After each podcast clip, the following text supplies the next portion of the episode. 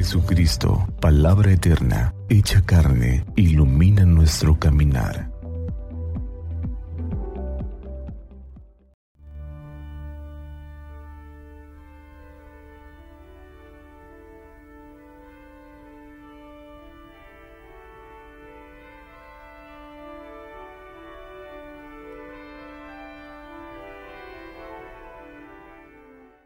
Del Evangelio según San Lucas.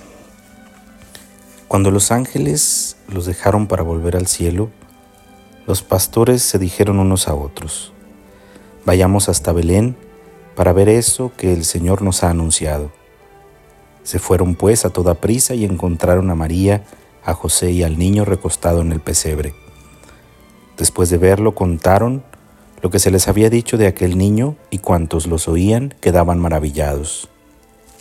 María, por su parte, guardaba todas estas cosas y las meditaba en su corazón. Los pastores se volvieron a sus campos, alabando y glorificando a Dios por todo cuanto habían visto y oído, según lo que se les había anunciado. Palabra del Señor. Esta solemnidad de la Navidad del Señor presenta, además del texto de Lucas, el Evangelio de San Juan, en el primer capítulo. Esta narración del Evangelio de Lucas, de los pastores yendo a toda prisa para encontrarse al niño acostado en el pesebre, es una escena entrañable que nos deja ver claro que solamente cuando se tiene un corazón sencillo se puede contemplar el misterio del verbo que se hace carne.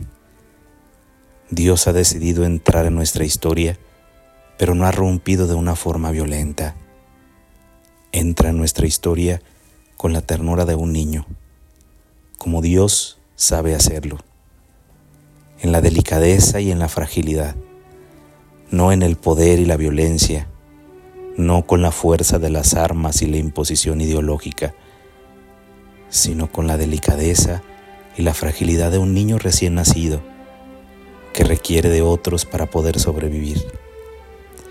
Es el niño de Belén el que nos refleja que el Dios en el que nosotros creemos ha transformado la historia a fuerza de la ternura y el amor. Esta ternura y este amor son y seguirán siendo las únicas capaces de transformar la historia y de redimir la historia para convertirla en historia de salvación, nuestra propia historia y la historia de nuestra familia y comunidad. El Señor, el Dios de la historia, el verbo que desde el principio existía, ha querido entrar a formar parte de nuestra vida, no de forma aparente, como quien simplemente supone ser hombre. No, ha entrado en nuestra humanidad de forma plena.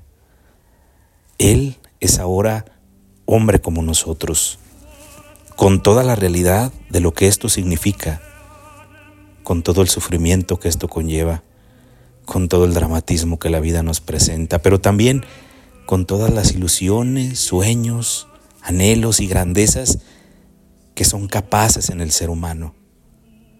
Porque ser humano significa vivir grandezas inalcanzables que a veces no podrían ser posibles simplemente por nuestras fuerzas físicas. Porque ser humano significa ser generoso, porque ser humano significa Ayudar significa sonreír, significa amar, aunque también signifique dolor y sufrimiento, signifique llanto y desesperación. Estas realidades son en la puerta de acceso por las cuales el Señor ha querido manifestarse, mostrarse al mundo.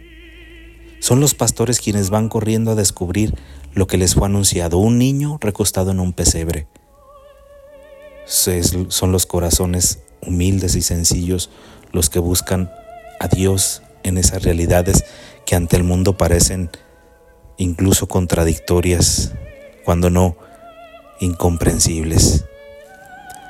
Que el verbo que ha entrado en nuestra historia y se ha hecho carne para nuestra salvación, nos conceda descubrir en nuestra propia fragilidad, pero también en nuestras grandezas humanas, la posibilidad de acceder a ese mundo maravilloso de lo divino, a la misericordia, al perdón, al amor, a la plenitud, a la vida. Que Dios nos conceda en esta Navidad vivir apasionadamente el encuentro con el Dios que nos ama profundamente, que vive en nosotros y que nos invita a descubrirlo en el rostro del hermano. Que el Señor nos bendiga hoy y siempre. Feliz Navidad.